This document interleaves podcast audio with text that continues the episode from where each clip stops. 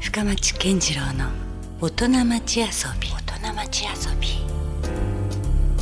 さあ、えー今夜遊びに来ていただいているのは書士我が輩堂の大久保美也子さんですよろしくお願いしまよすろしくお願いいたします。この書士というのは、言ってみれば本屋さはい、あののこと古いなんですよね言葉で、はい、本屋さんという意味なんです。んなるほど、はいはいそしてまああの聞くところによると非常にこうまあニッチなマニアックな本屋さ んとはい、いうことですよねそうですね。はいはい、これはあの猫にはい特化した、特化した、はい、猫の本しか売ってないという本屋です。なかなかそれってすごいことですよねそうですね。あのうちが日本で最初の猫専門書店なんですよ。やっぱりそうなんですか、はい、はい、そうなんです。え今はもうちょっとずつ増えてきたりはしてるんです東か、京にですね、はい確か2店舗ぐらいあったと思うんですけども、おーはい。私が2013年に立ち上げた時はまだ一件もなかったんです。ああちょうど今から6年前ぐらいですかそうです。はおーい、はい、これははい。どうですかその何か賞賛みたいな、はいやれるないけるなっていう思いがあったからこそもちろん店を作られたわけですよね。そうなんですけどもともと企んでいたのが、うん、もう四半世紀前ぐらいの話なんです実は。あそうなんですか、はい、おう私があの初めてですね、はい猫を飼ったのが、うんまあ、大人になってからなんですけども、はいあのそれまで家ではいろんな動物を飼っていたんですけど、うん猫だけを飼うことができなかったんです。それはその条件として条件とし家てのうちんの祖母とか、あの父が猫が大嫌いであー飼えなかったんです、ね、身内にそういう方がいらっしゃってそうですおうそれで猫が欲しくて欲しくてたまらないその思いが、うんなんかこんな妙なことになっちゃったんですけどもえじゃあ猫を飼うタイミングと、 はいその本屋さんがやれたらいいなと思い出したのは同同じじ時期だったんですか、だからその約25年ぐらい前初めて猫を飼った時に、うん私が猫に関する本をうんたくさん読みたいと思ったんですよ。うんはい、うんでその当時またインターネットって普及していなかったので。ああそうか25年前にようやくまあ創世記というかだいぶ始まったかなっていうぐらいの、はいだいまあダイヤルアップとかがねはいうんはいうんで、まあ、図書館に行くか本屋に行くしかなかったんですなるほど、で私すごいもう物臭だったので、うんもうなんか本当にもう猫だけの本が本屋さんがあったらいっぱい読めるのにって思ったんです、なんとなくそのねファンタジーとか童話とかの世界では、はいそういうなんかあの店があってもねおかしくないでしょおかしくないし、は夢もあはいると思うんですけど、そうなんですよただこれを現実にねそうなんですでもやっぱり、うんあまりにも突拍子もないじゃないですかまあなかなかですよね振り切ってますよ振ね。り切ってますでまあその時はまああったらいいなぐらい的な感じで、うまあ他に仕事もありましたし、はいあのそのまま夢がこううずもれていったかのように思えたんですうが、んなんか突然ムクムクと、うんあのまたその夢がはい再燃しましてうん、で2013年にまずネットからオープンしたんです。あ経緯がちょっと面白いですよね、まずはいネットショップから立ち上がったんですね。そうなんですやっぱり今最初から実店舗っていうのはあまりにもチャレンジングい なやまあなかなかなリスクありますよね 当然家賃も発生したりいそろうんなんですなまた経費がそうなんです黙っておいてもかそかりうでますすかね。らねっていうかもう私がそもそも書店に勤めたことがない人だったのでその経験さえないわけ そだのから、ね、経験すらないバイトすらしたことがない、おうズブの素人がおういきなりね本屋開くって危ないじゃないですか。まあいきなりリアル店舗はちょっとねなかなかな、はいうんでまずあの古書組合に入りまして、はい博多の。はい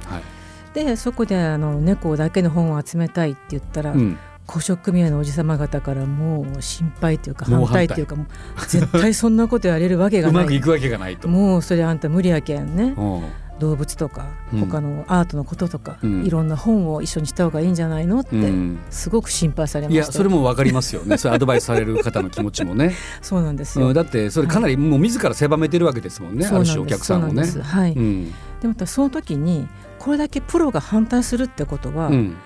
やる価値があるんじゃないかと思ったんですあ逆に逆にうんやったことがない人がやったことがないなら、うん、やってみようって まあ間違いなくそのワンアンドオンリーなそうですねことであることだけはもう分かってたわけですもんね。そうですねはいうんうんはいそこからそこからだまずはちょっとネネットッでトまずでまずやってそれから感触を確かめてみようと思ったんですあのネットのショップも、まあ、もちろんあの全くリスクがないわけじゃないと思いますし、うんはいはいまあ、それなりに大変だと思うんですよ。はいはいだけどそのあれはどういうふうにこう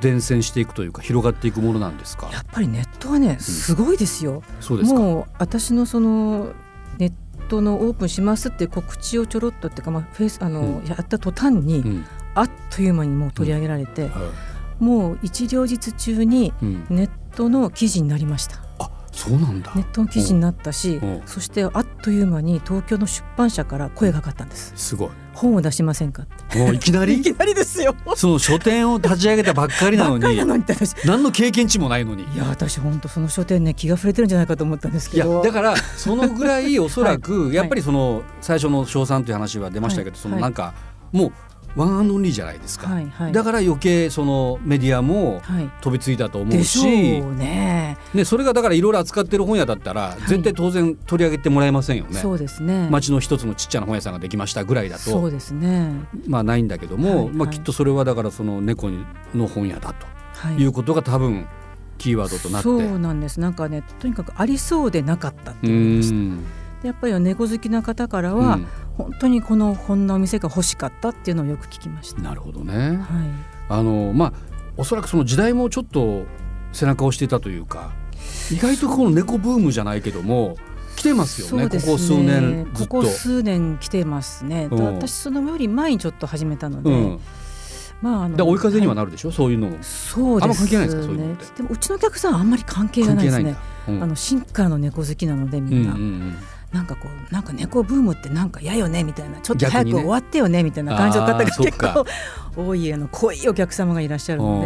うでんうちはあんま関係がないですね僕もあの猫歴約50年なんですよあ飼って、そうなんですねもう子供の頃かあら そうですかあのもう飼ってましたからね、はいずっと代替わりはもちろんしていってますけど、ええええはいはいはいだからなんて言うんだろうこうあのでもなんとなく感覚的には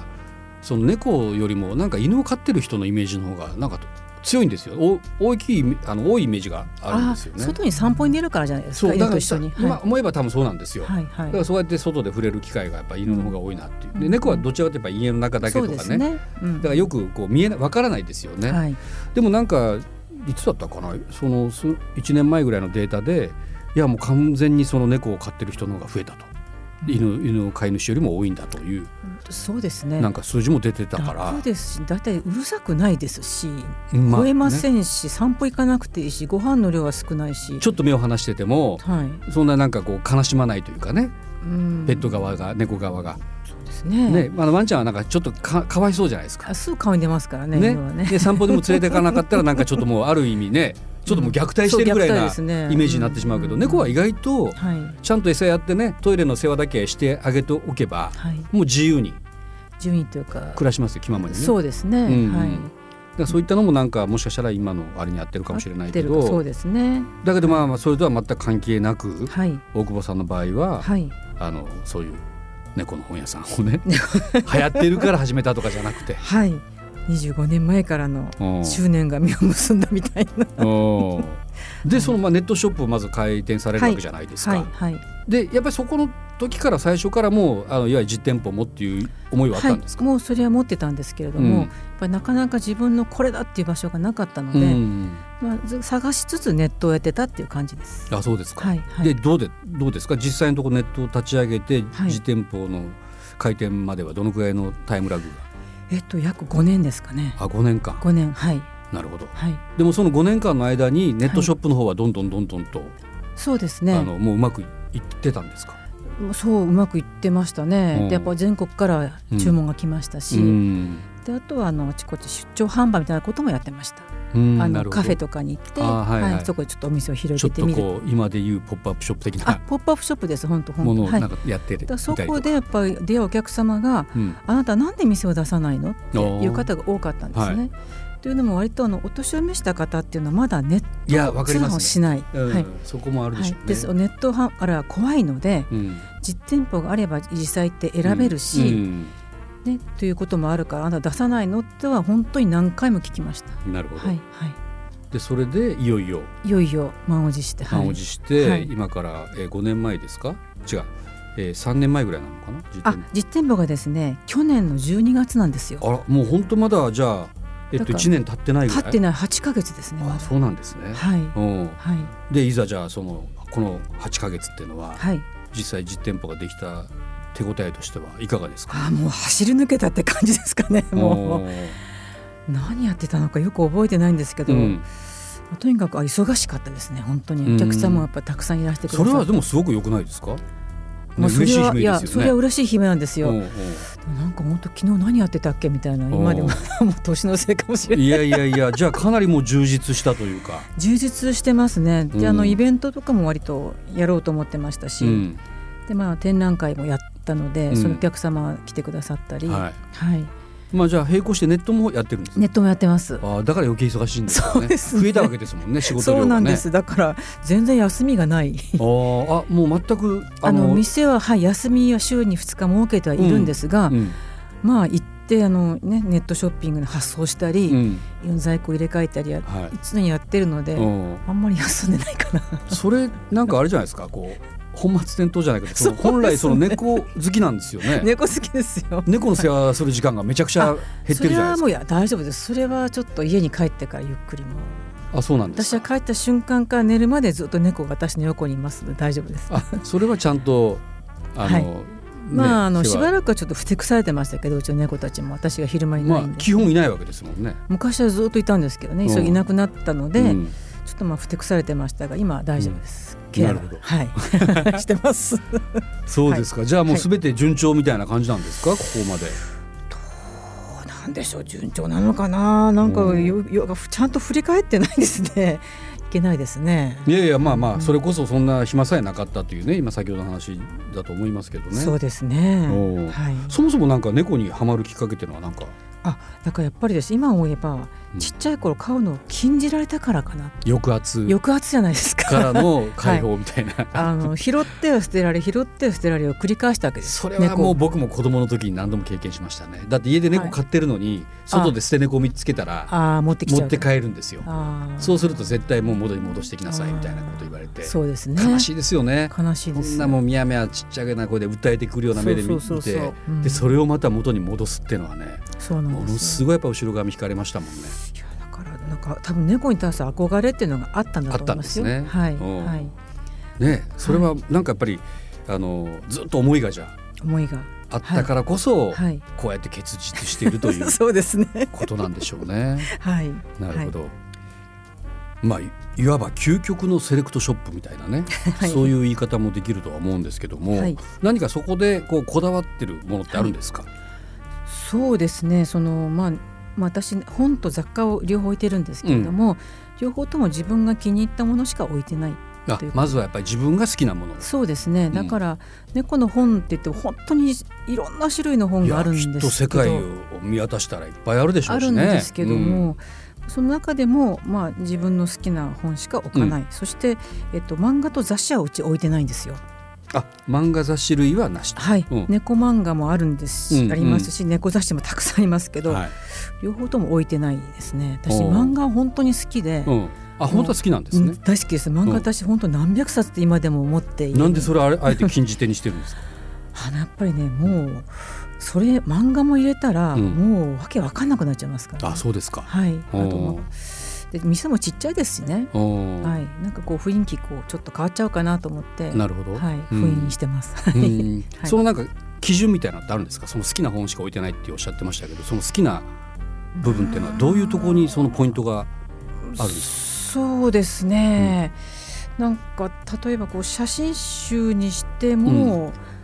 なんでしょうね。割と古い写真集は置いてるんですけども、うん最近の写真集はあんまり置いてなかったり。なんとなくやっぱそのちょっと骨董的なところにこう好みがそいうくんでですすか、ね。ね、もともとはまあ古本屋でスタートしてますので、うんはい。うん名前がだって諸子我輩堂っていう名前がまずねあ、そうですね。ちょっとあの、はいね、あの、はい漱石を彷彿とさせるような。あ、うちあのはいはあの漱石が撮ってます。ね、うんはいだからなんかそういう意味では、はいそういう価値観というかね、そなうんとなく見えてくるんですけでど。すね。で、うん本も、まあ、今流行りの何ですかタレントさんが書いたようなうんエッセイの猫本っていうのはあんまり置いてないですまかあ、ね。一般的でいうこうポップなものでははないんですね。じゃあね、ポップなものになんかその大久保さんの感すちょっと感覚がピッて引っかかる感じではなない。そうですね割ときちんと読める本だったり、うんうんあと私猫の伝承とか民族学ってすごく好きな面白いと思うんですねおー猫の歴史とか、はい。あとあの前ちょっと美術館行ったことがあるので、うんあの絵の中に出てくる猫とかすごく興味があるんですね。うーんなるほど世界中の作家がたくさんの猫を描いてますので、うんうんだから猫とアートとかそういうくくりの本は大好きで、えーはい、割とそういうのが中心ですね。うちの店を置いてるのは。あとああれはないですかあの作家とかもすごく猫好きな方多いですよね。はい、あのですね、本を書く方、小説家猫大好きです。ねまあ、もちろんあのはい夏目漱石をはじめ、はいまあ、はい村上春樹さんだ町田光さんとかいろんな方た好くさんいきらっしゃいでます。すね。うん私やっぱり猫はね、作家と相性がいいと思うんですよ。ああはい、はいうんで、あのほら物書きってずっと深夜までずっとやるじゃないですか。で、猫って夜型なので、そうですね。多分そばにいてくれる。うんそしてうるさくない。うん作家の創作を邪魔をしない、うん散歩行こうって言わない、うん、で寄り添ってくれるって、んうん多分作家にとっていいことばっかりじゃないか確とか思うんにですよ相性は絶対いいですよね。はい、うんそういった意味ではそういうところまでは範囲は広がらないんですね。じゃあその作家のはいまあエッセイとかも含まれてくるんですかそういうあ猫好きな方の。あもちろんそうです、うんだからちょっとそれは古い方になっちゃいますかね、あなるほど、はい、だから作家と猫の本もたくさんありますようちは、なるほど。はいはいおーはいまあちょっと僕もねまだ行ってもないんでちょっと今興味津々でお話をお伺いしているので、ぜひちょっと行きたいとは思うんですけども、はいはいなんかそのどうなんですかねこうじゃあ猫がそもそもあの好きじゃない人にとってみたら何も引っかからないんですかそれとももしかしたらそこをきっかけで何か、そうなんですうんうよん、例えばちょろっと見てあこの人猫の本書いてるなと思ってもその猫本以外にうんもたくさんの本を書いてらっしゃるじゃないですうか、んだからまあ猫本を取っかかりにして、うんいろんなこう本のなんですかレンジが広がっていくっていうかはい読んでいくっていうか、はいまあ、私のそのあの目的の一つ目的って言い方はちょっとおこがましいんですけども、あの本を読んでいただきたいっていうのもあるんです、うん猫本だけじゃなくてですね、うんうんはい、はいまずはその本そのもの、本を読んでほしいです読んでほしいというねはいはうんい、でしかも紙の本ですね、うやん、っぱり紙の本っていうのは電デ子ブッザクイとンかではなくてね、はいうんあのやっぱデザイナーさんとか想定家とかいろんな方のこう、うん技術っていうかそういうのセンスが全部詰まってるじゃないですか、はい想定家とかうんうね、んそういった職人さんたちのあの手の跡っていうのを見てほしいと思ってるので、うん紙の本は大事にしたいと思って、うんはい、まあだから大久保さんのやっぱりあれの中に一つはやっぱりそのアナログ的なああうちはそうですねあアナログですねれは絶対ありますね ね一応ネットからは始まったとはいえ、そうですねうんはいそこはい究極はそこになんか価値観というか、はいあるような気がしますよね。そうですね、うんはいだからあの雑貨とかも割と雑貨はどうですか手作りのあどんなその雑貨はセレクトになってるんですか。やっぱこれももちろん好み自分が好きそな。うですね割と大人の方でうもんお好みになりそうなうん、ものを置いてますし例えばどういうものがあります、ああのですね、まあ、口で説明するの難しいとは思いますけど、あの私です陶器とかすごく好き陶磁器が好きなんですうね、んだから実はあの唐津焼きのうん黒唐津でうん猫をイメージしたお皿作ってもらったり、あもうそれオリジナルで作ってるそうですすよ、おはい、ーあの名前が本当ズバリ黒猫って言うんですけど、うんまあ、単なる、うんあの黒い平皿なんですけどその猫のシュレットみたいな。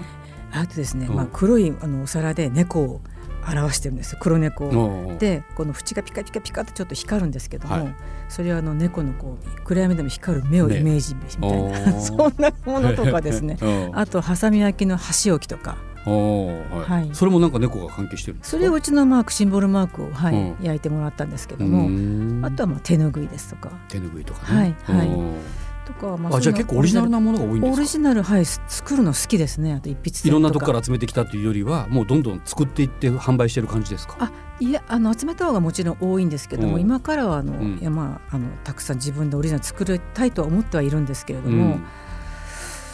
そうですね、だからあの割とあの九州の作家さんのものをうんうちで作って売っていきたいと思ってます。なるほど。はいそれはまあちょっと地元への愛というか。そうですねやっぱり九州ってもっとね陶磁器文化が盛んなこだわりというかうんので、もちろん。そういったものもこうバーッと発信全国に向かって発信していきたいなと思いますし、うんはいなるほど。はうい、んどうですかもうじゃあちゃんともうある意味まあビジネスとしてもしっかりとこう成立しているところまでいってるんでしすかていればいいですけどねでもそれ理想ですよねだから好きなことをやってはいちゃんとそれで食えていけるというか、そうですねそうありたいと思ってますけど、うん、はいまあだってだ何の仕事にしろどこかしら大変な要素っていっぱい当然あるわけですもんね、はいはいだとすればできれば自分のねはいやりがいのあるそうですね好きなことをやってはい あのまあ一喜一憂あった方が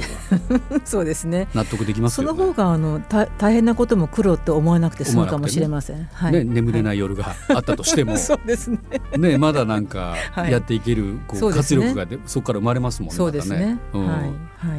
割とじゃあそういう感じで割とそうですね、うんはいだからいろんなものを取り混ぜてやっておりますなるほど、でもいろんなこと他にもされてらっしゃるんでしょなんか資料によるとですね、はいこれちょっとよくわからないんですけども、はい旧大重機保保全活用プロジェクト、はい、はい、あのこれうちの店をオープンした時にはい実店舗にあの重機って言ってあのほら本棚とかうんテーブルとかうんいるじゃないですか、はいあれをうん九州大学の箱崎キャンパスうでん使われなくなったものをうんお借りしたんです、うーんなるほど、まあ、そこがちょっとねなくなったりとかっていう可そうな能性んでがあするよ場所ですから。はい、うんでまああのそこの教授から、うんあの許可をいただきまして、うん、今机とかうちの本棚とか棚は、まあ、ほぼそれ買うんじゃなくて借りたんですか借りてるんです、うんはいそれいつか返さなきゃいけないってことですだかと思うんですけどねうちが店をやってる限りはお借りできると思いますけどあそういうのがあるんですね、はいうんでもすごく素敵なんですよ本当どっしりして、うん戦前からあるものが多いのでうん、だ建物自体がまず歴史ある建物だからそうなんですそうなんですもう本当は壊すにはもったいない場所ですもんね。そうですね、うんだから本当にもう木もどっしりした木で、うん本当まあめちゃくちゃ重かったんですけおど、うあの運ぶ時ねなるほど、うんこれ倒れたら死ぬんじゃないかみたいな感 じです、ね、昔のものはしっかりしてますからね本当にいいですよもう職人、人さんのねはい、そうです、うん、技がはい詰まってたりしますから、そうなんですあじゃあそういうものがお店の棚だったりするんですねそうなんです。だから本当にまあレトロな店、みレトロっぽい店になってはいます。うんはいなるほど、はいそれをじゃああのまあなんて言うんでしょうねこうあのたまたま連携して、そうですね。うんだからあの九州大学でも本当だったら捨てられてしまうはずだった重機がまたこうやってうん猫本屋の、であの新たな生をうん受けるというか、うんまあ皆さんにご覧いただいているといううんはいなるほこどとではい。どうですかお客さんはもう日々たくさん来られてるんですか、そうですね。まあ割と大人のうちのお客さん大人の方が多いので、うん土日が割と多いですかあね。週末ね仕週事末休みのがそうですね、うんうんはい時に、うん、多くてでもさっきのちょっと旧大の方も上になりますよあそうです旧か大の卒業生の方が「あこれ見たことある」とかおうおう「なんか懐かしい」とか多うん分旧大の方から聞いたんでしょうね、面ここ白いでにすねあるって聞いたっ今てや旧大がなくなった六本松ですからねそそうなんですで,、こにお店があるのにね、はいうんで多分うちのあのお店は元下宿屋さんだったんですよああなるほどで場所的に多分旧大生がいたんじゃないかなと思いますねあだからもしかしたらその時の学生たちが昔を懐かしがってはいたまたまそこに来てはいあれなんか新しい店ができてるととかはいあのここらに昔下宿してたんだとか言ってうん来る方もいらっしゃいますよ、なるほど、はういんじゃあまたそこでいろんな新しい出会いとかそうですね。そういうのもどんどん広がってる感じですか そうですね。うん面白いですよ。じゃあ割と大人の方が多いんですねどちらかというとそうですね、うん絵本なんかも置いてるので。なんかちっちゃい方もね、お子さんもいらっしゃるかなと思ったけれども、うん割と大人の方が多いですね。男女比で言ったらどうですか圧倒的に女性ですね。やっぱ女性なんですねはい、うんはい、もちろんあのカップルの方もいらっしゃいますけども、うん多分女性の方がお店のことを知って男性がちょっと、ね、一緒にこう来たみたいな感じついてきてる引きずられてきたみたいうんやっぱり猫好きっていうか猫飼ってらっしゃる方が圧倒的に多いんですかね。な もう9割方猫好きか猫を飼ってるかですねああとはん猫好きだけれども、うんあの飼えないのでせめて猫のものを身に置いて楽しみたいという方がいらっしゃいます。あなるほどね。あと猫アレルギーとかね。ああそうか、い好きだけど飼えなはいい、飼えない。方もいらっしゃいますもんはね。。い、そうなんですす。うんはい。だからもうほぼほぼ猫好きの方がですいらっしゃいますね。なるほどはい、ね、はいい。やいやますますちょっと面白そうなお店だなと思ってます。はいでお店のちょっと情報もねもう一回ここでおさらいしておきますと、い六本松にありましてこれ NHK の福岡放送局の裏ぐらいはい、そうです。になるんですねはいはいなんか目印とかあります。目印がですね、はい。たこ焼き屋さんの斜め前から入っていくっていうのおと。うん。あとデイズカップカフェというコーヒー屋さんがあるんですが、はい。そこの角路地から入って6軒目です。六軒目。はい、あのなんか、はいあのその看板というあか。白いちっちゃい看板を、うん。あのデイズカップさんのうんコーヒー屋さんの下に置いてます、はい。はいでその看板がある日が空いてるということですなるほど。はいじじゃあちょっとねブラッと散歩がてらはい、あはのずんずん路地に入ってください。皆さん途中で心が折れるらしいんですよ。まなだんでですか、まだこえまだもっと入るのみたいな感じあーで結、構入り込んだとこなんですねそうなんです。なるほどはい、まあ猫みたいにちょっと入ってきてください。そう猫の大路地裏大好きですからね、はい、はい、えー定休日が月曜日と木曜日なんですか、はい、そうです。あと年末年始もお休みと、はいそれ以外は毎日空いてますえー11時から18時まで、はい、えーまあ、詳しくはですねホームページこれ「我が輩堂」ではい、あの検索したらはい、すぐ出てきます。出てきますかはい、 SNS とかもありますはい、えっ、とインスタとフェイスブックとツイッターやっております。なるほどはい、じゃあそちらをぜひですねご覧いただければと思いますはい、じゃあ引き続きあの大久保さんまた来週もはいまたいろんな話を猫に関する話、はいたくさん聞きたいと思いますので、はよろしくお願いしまよろしすくお願いいたしはまいというす。ことで今夜のゲスト初子我が輩堂の大久保美也子さんでしたありがとうございましたありがとうございました。 Love FM Podcast. ラブ f m のホームページではポッドキャストを配信中スマートフォンやオーディオプレイヤーを使えばいつでもどこでもラブ f m が楽しめますラブ FM.co.jp にアクセスしてくださいね Love FM Podcast.